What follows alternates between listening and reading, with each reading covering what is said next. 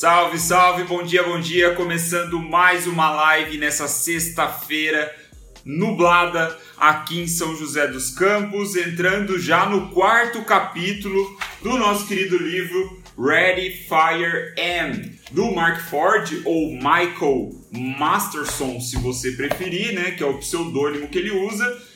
Finalmente entrando no primeiro estágio do desenvolvimento de um negócio, certo? Como a gente viu nas últimas lives, nós temos quatro estágios no desenvolvimento de um negócio. De 0 a 1 um milhão é a infância, de 1 um a 10 é a segunda infância, de 10 a 50 temos a adolescência e por fim, de 50 aí a 300 milhões temos o amadurecimento, né, ou a fase adulta, certo? Então, nesse capítulo, né, chamado A Supremacia da Venda, adivinhe só, nós vamos falar sobre venda. Introduzir é, um pouquinho né, nesse, desse assunto já nas lives anteriores, porque o próprio Mark faz isso. Né, ele vem criando muitas expectativas para a gente, né, como eu falei, é muito interessante a forma da escrita dele. Inclusive, eu já conheço é, já tenho experiência em ler livros muito parecidos,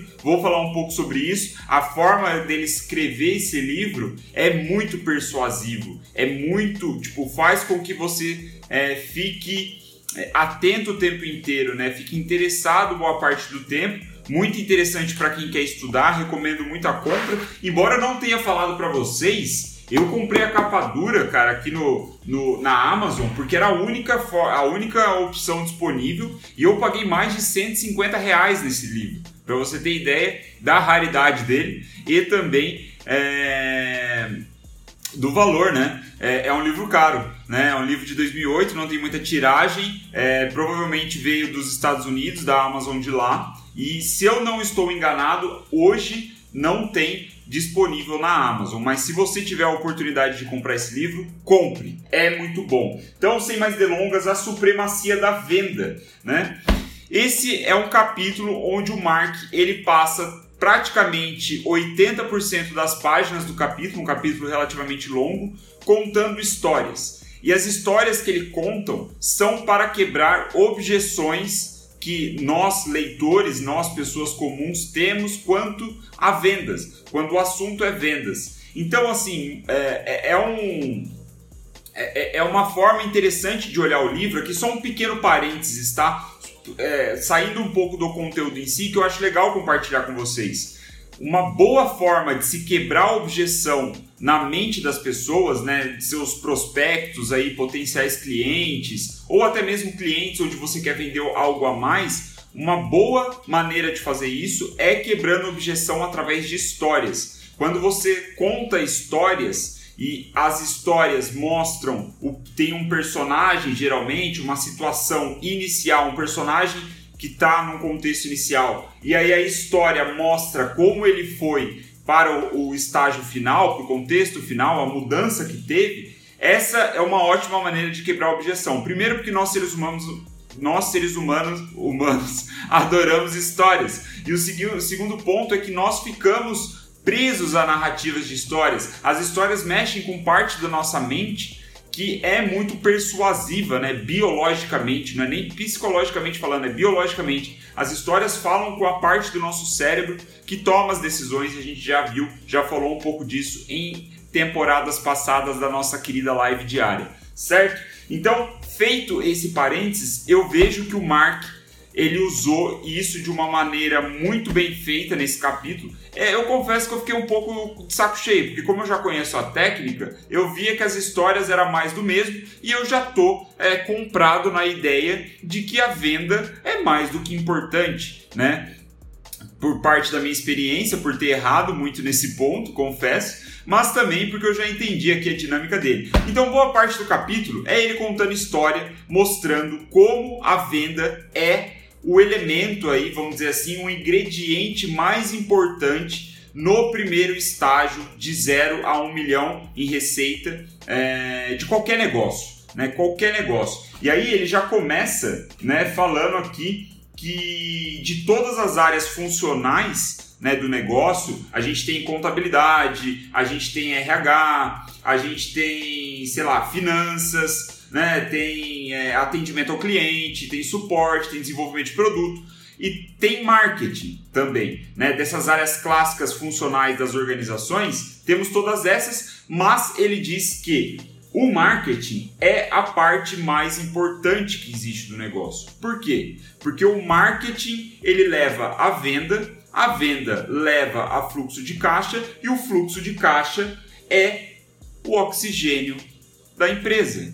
Sem grana, bicho, sem dinheiro entrando, não tem empresa que se sustente. Né? Então, quando a gente dá o nome desse capítulo de A Supremacia da Venda, é isso que ele está falando, né? A venda está acima de tudo, né? Porque a venda é o que traz o oxigênio, o combustível da empresa, de qualquer empresa capitalista, né? Todas as empresas. Então a gente precisa da venda para manter as operações funcionando, para desenvolver novos produtos, para atender mais pessoas, para impactar a vida das pessoas positivamente em maior escala. Então a venda é tudo. E aí ele traça, anota aí, ó, se você quiser, você que está acompanhando todas as lives, eu sei que tem pessoas que fazem isso, fico muito feliz. Então anota aí que essa é boa. Ele dá a primeira regra do empreendedorismo, que é a seguinte: sem as vendas é muito difícil sustentar, sustentar um negócio operando, né? Sem oxigênio, a gente morre. Sem dinheiro, as empresas vão morrer. Pode parecer óbvio, pode parecer banal, pode parecer idiota, mas muitas pessoas negligenciam as vendas, especialmente no começo de operação. E aqui ele cita várias histórias assim, histórias pessoais, histórias famosas. Não vou entrar nesses detalhes para a live não ficar muito grande, também porque eu acho que é legal você comprar esse livro e você mesmo conhecer. Mas aqui trazendo para a gente, né, para ficar palpável aqui para todo mundo, é um negócio, é, é, é, é um caso muito comum que eu acho que vocês também já devem ter visto, eu já vi bastante, que são pessoas que têm uma ideia genial, né? Tem ali um insight, um estalo e falam, caralho, isso pode ser um puta de um negócio. Teve uma onda, né, alguns anos atrás, que esses insights, essas ideias geniais estavam em torno de aplicativos. Alguém lembra disso daí? Comenta aí no chat, deixa um like se você passou por essa fase, você ouviu a onda dos aplicativos. Todo mundo tinha ideia para ter um aplicativo, né? Há tipo uns 3, 4 anos atrás, 5 anos atrás talvez. Então, aí o que, que o que acontecia?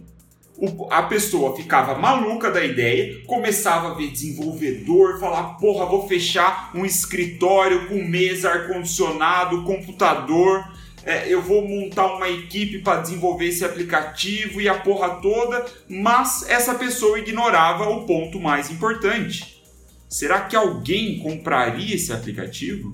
Será que alguém baixaria e usaria esse aplicativo para início de conversa, se você tiver um modelo de negócio diferenciado, né, no, de freemium, onde você oferece o seu produto de graça e depois cobra por outra coisa? Então essa é uma reflexão muito interessante. E como eu falei, o Mark ele passa boa parte desse capítulo 4 quebrando essa objeção na cabeça das pessoas, fazendo com que a gente saia dessa realidade de ficar, tipo, fantasiando, romantizando demais essa parada, de sendo que a única coisa que importa é você ir para o mercado e vender. Né? É isso que vai validar, é isso que é mais importante. Né? Isso é a sua prioridade nesse estágio, é vender, fazer o dinheiro entrar. Essa é a validação que a gente quer, certo? Então a gente falou da regra número 1, um, né?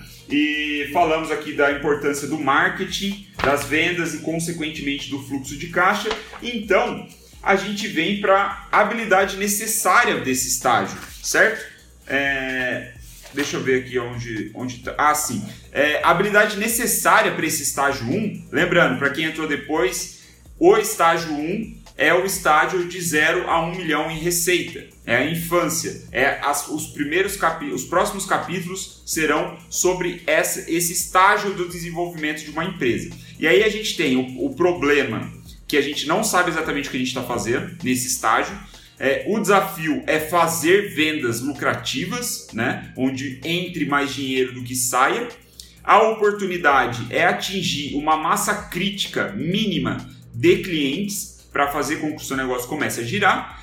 E a principal habilidade necessária é vender o produto. Você precisa saber vender o produto. E aí é, é, mais uma provocação que ele faz, né? Ele diz que venda não é uma habilidade natural para muita gente, né? Puxando das lives anteriores muita gente não se sente confortável em vender. Eu, William, não me sinto confortável em vender. Eu odeio fazer venda. Mas é algo que eu tenho trabalhado nos últimos tempos. E ele fala que ele também não é um vendedor natural. Ele não é, nasceu com essa habilidade. Não era o, a zona de conforto dele, vamos dizer assim. Ele diz que, na verdade, venda é um processo difícil. Né? Principalmente porque você tem que lidar com bastante não, lidar com a rejeição de quem você oferece, várias coisas desse tipo que eu não vou entrar no detalhe, mas o importante é aprender a vender. E ele aí até sugere o seguinte: ele diz que você, como fundador, líder de um negócio, de um projeto, né? Você, o, o, é, o fundador, né? Não tem outra palavra para isso. Você sendo o fundador, o camisa 10, o capitão da porra do time, você precisa alocar 80% do seu tempo em vendas e 20% em todas as outras coisas do negócio. Essa é a importância, essa é a forma com que você deve priorizar as coisas para que de fato você consiga progredir nessa fase inicial né? De novo, de 0 a 1 um milhão em receita, onde a venda é mais importante que tudo, né? Você precisa provar, porra, que o, que o negócio vai vender. Então, você alocar 80% do seu tempo vendendo, e não é necessariamente fazer spam encher no saco dos outros, mas em atividades complementares que levam à venda, né? E assim, é, pode a gente pode imaginar o marketing, né? Por exemplo, marketing de conteúdo, né? Enfim, vários outros tipos de divulgação é isso, você ir aperfeiçoando o seu processo de vender. E aí ele fala, cara, se você, é, você como fundador, não precisa ser o cara que vai bater na porta dos outros, vai ligar para os clientes, não precisa ser o cara que escreve a sua carta de vendas, não precisa ser o cara que grava o seu vídeo de vendas, mas você precisa estar dedicado 80% do seu tempo para vendas. Você tem que ser a mente por trás de tudo. Você precisa organizar. Porque é o ponto mais importante, porque é a porra do oxigênio da sua empresa e você não pode delegar essa merda para outra pessoa. Você tem que assumir 100% da responsabilidade, alocando pelo menos 80% do tempo nisso. Esse é o ponto fundamental, muito interessante, te coloca com o pé no chão, te dá uma visão de empreendedorismo assim, que não é nem um pouco romantizada, é a pura realidade, você precisa vender, né? Então, esse é o caminho, né? Porque é, melhorar o produto, e aqui é uma reflexão legal. Ele fala assim que existem casos e casos, né? Tipo, você obviamente deve adaptar esse conhecimento para sua realidade, mas não fugir muito dela, né? Não fugir da realidade que você precisa de grana entrando, certo? Então, mas ele diz o seguinte, por exemplo, se você está começando um restaurante, né, ou vendendo comida, você precisa se certificar que o produto é bom, né, que o produto atende ali as, as é, os, como eu posso dizer, é, os padrões de qualidade do governo, sei lá, da Anvisa, umas paradas assim, porque você está dando alguma coisa para a pessoa comer e você não quer que ela morra, né? Então, tem alguns contextos onde você está vendendo um produto que você precisa garantir que esse produto tenha uma boa qualidade. Né? Mas ele diz que muitos casos você não precisa ter tanta qualidade assim na entrega inicial. Né? Mesmo em serviço, ele, ele foca muito em produto, mas mesmo em serviço, você não precisa de um produto top de linha. Você primeiro precisa validar se a sua oferta está vendendo, se a sua oferta está com o mercado, se as pessoas estão comprando a sua ideia do que o produto vai trazer de benefício. Né? E não necessariamente se as pessoas vão gostar do produto. Ele diz que melhorar o produto pode acontecer depois, deve acontecer depois, depois que você vender, depois que as pessoas usarem o produto e eventualmente aí, felizmente, te darem um feedback para você é, melhorar o produto a partir de alguém que usou, né? Ter essa ideia. E não ficar naquela noia de desenvolvimento, de aperfeiçoamento, de melhoria e tal e tal, só que ninguém comprou essa merda antes. Então, o ponto é que a melhoria do produto não é a sua prioridade, não deve ser nesse estágio inicial. Você precisa validar a sua oferta, você precisa criar um sistema de vendas validado no mercado. Né? Por isso que tem muitas linhas aí, muitas filosofias de startup, né, que são bem assertivas, é, que forçam isso, né? Você tem que vender, porra, você tem que validar sua ideia. Sua ideia não vale nada por si só. Você precisa validar ela no mercado, garantir que existe pessoas que querem comprar. Então, é, ele fala que para todo negócio, todo negócio, não importa. E aqui é muito interessante também, vale anotar, viu? Quem gosta de anotar as coisas é, para todo negócio, toda realidade de negócio, não importa o estágio que ele esteja, se é de 0 a 1, se é de 1 a 10 milhões de vendas, não importa. Você vai precisar de quatro personalidades na sua empresa para te ajudar, né? Para fazer com que o negócio é, progrida. A primeira é um vendedor, alguém que coloque o produto no mercado e faça o negócio acontecer. Você precisa de um vendedor. Então, já pensando em como você pode montar a sua equipe, o primeiro é o vendedor. O segundo é o que ele chama de improver, né? Que aí numa tradução livre seria o aperfeiçoador, o cara que vai melhorando, né, o produto. Mas primeiro vender, né? Então o segundo é o aperfeiçoador. O terceiro é o organizador, né?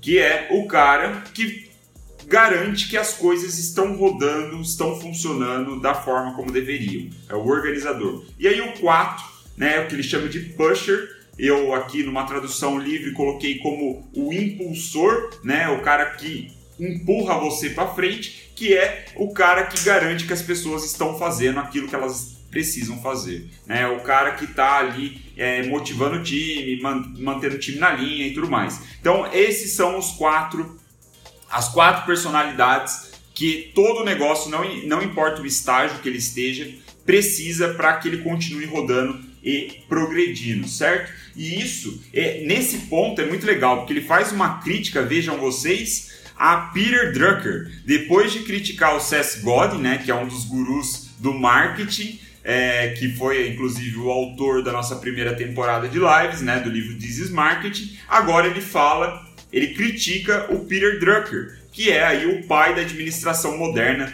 né? Grandes livros. Eu fiz faculdade de administração, conheço muito bem Peter Drucker, porque foi a porra da faculdade inteira basicamente falando do Peter Drucker.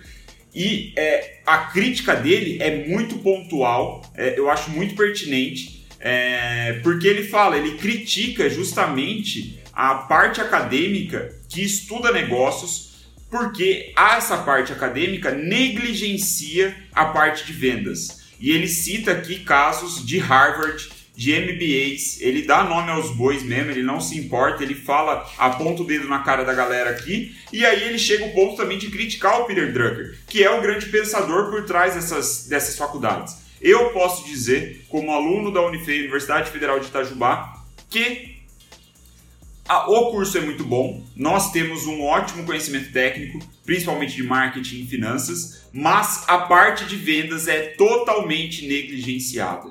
E quando a gente fala de uma faculdade empreendedora, quando a gente fala de cursos empreendedores, de uma administração, de um empreendedor, negligenciar a venda é muito foda. Eu não lembro de ter tido uma aula de vendas em toda a minha, o meu tempo de faculdade. E isso é muito perigoso. Né? Quando você quer desenvolver o empreendedorismo e não falar de vendas, eu concordo 100% com o Mark Ford nessa crítica. E ele fala aqui né, que o Peter Drucker ele dá aqui uma série de, de, de importâncias e tal, né, o, o, papel do, do líder de negócios como organizador. Ele fala que o organizador é o mais importante, né, o Peter Drucker. Nessa narrativa de vendedor, aperfeiçoador, organizador e impulsor, o Peter Drucker fala que o organizador é o mais importante. E aí a crítica do Mark vem do seguinte: ele fala, beleza, o organizador é o mais importante se você está dentro de uma empresa com mais de, sei lá, 500 funcionários, né? Ele diz aqui o Fortune é, 500, né? Tipo, as 500 maiores empresas dos Estados Unidos. Beleza, aí faz sentido essa teoria, né? Essa narrativa. Mas, se você está querendo empreender, começar um negócio do zero, você ser o organizador não vai ajudar em muita coisa. Você precisa ser o vendedor. E aí ele fala que ele leu o, o livro do, do Drucker, que foi lançado em 2001, chamado The Essential Drucker, né? Que é meio que um compilado das melhores ideias do Peter Drucker. E o, o, o Mark diz que não achou uma menção sequer à importância de vender. Então aí fica a crítica, né? Ele fala que é, as, a academia, né, a, a graduação aí não, não sabe lidar com o processo de vendas, negligencia esse processo de vendas, eu concordo 100% por experiência prática numa universidade com curso 5 estrelas em administração no MEC, né? Mas faz parte. E aí a gente vai para a regra número 2 do empreendedorismo, né? Que a gente viu a primeira, que é sem vendas é muito difícil manter um negócio funcionando. A segunda regra vem como uma conclusão disso tudo, é que existe uma relação direta entre o sucesso de um negócio e a quantidade de recurso que é investido em vendas. Né? A quantidade de tempo, de pessoas, de dinheiro que você coloca nas operações, nas atividades de venda do seu negócio é diretamente proporcional ao sucesso do seu negócio, ao crescimento financeiro, crescimento de clientes, enfim, você precisa alocar tempo em estratégias, em operações de vendas para progredir, para evoluir. Essa é a segunda regra do empreendedorismo. Eu espero que ele vá começando aí a falar terceira, quarta, quinta, porque não faz sentido ele colocar só duas regras, né? Mas foi o que ele nos apresentou até agora. Então, para fechar essa live, já passando de 21 minutos, né? O resumo é o seguinte: a nossa prioridade para o primeiro estágio, de 0 a 1 um milhão de, em receita, é três pontos. Deixa eu chegar aqui, eu até marquei aqui, fiz um, um, uma dobradura na página. A prioridade para o primeiro estágio dos negócios, então, pode ser vista em três pontos nessa sequência, certo? Número um, ter um produto mínimo viável né, para vender. Um produto ali minimamente é, interessante para o seu cliente receber. Ele não precisa ser a, a, uma inovação maravilhosa, né? ele não precisa estar perfeito, ele basta ele existir e entregar o benefício que ele se dispõe a entregar. Então, produto mínimo viável, certo? Você, esse é o primeiro ponto. Você ter esse produto e não ficar se importando com a venda. O segundo passo, então, é vendê-lo, certo? Essa é a sua segunda prioridade. Assim que você tem um produto mínimo viável, você precisa vender. E aí o terceiro é se vender, então você vai aperfeiçoando ele. Aí você vai melhorando e melhorando e melhorando e melhorando. Então, três passos. Ter um produto mínimo viável, vender. Se você vender, então você melhora. É isso. Essa é a nossa prioridade no primeiro capítulo esse, ou melhor, no primeiro estágio. Né? Esse foi o capítulo número 4, a supremacia da venda. Muito interessante, muito bom. Ele dá uma dica aqui muito legal para quem tem negócios locais e vendem produtos. Muito interessante, é, que não vou entrar nos detalhes. Mas amanhã nós entramos no capítulo 5 com uma estratégia otimizada de vendas. Estou ansioso para saber quais são as ideias que nos espera no capítulo número 5 do nosso querido livro aqui, Ready Fire M, certo? É isso, muito obrigado pela sua atenção. Vamos que vamos, que a sexta-feira só está começando. Ainda temos mais algumas horas para encerrar os dias úteis dessa semana. E se você curtiu, se você está curtindo acompanhar, deixa o seu salve. Ah, acenei de volta. Caramba, eu nem sabia que dava para acenar de volta. Olha lá. Tô acenando de volta pra todo mundo. Puta que pariu, caguei na live. Pronto, pessoal, voltei. é isso. Até amanhã às 9 h da manhã. Nos vemos aí se você estiver curtindo. Manda pra alguém. É nóis.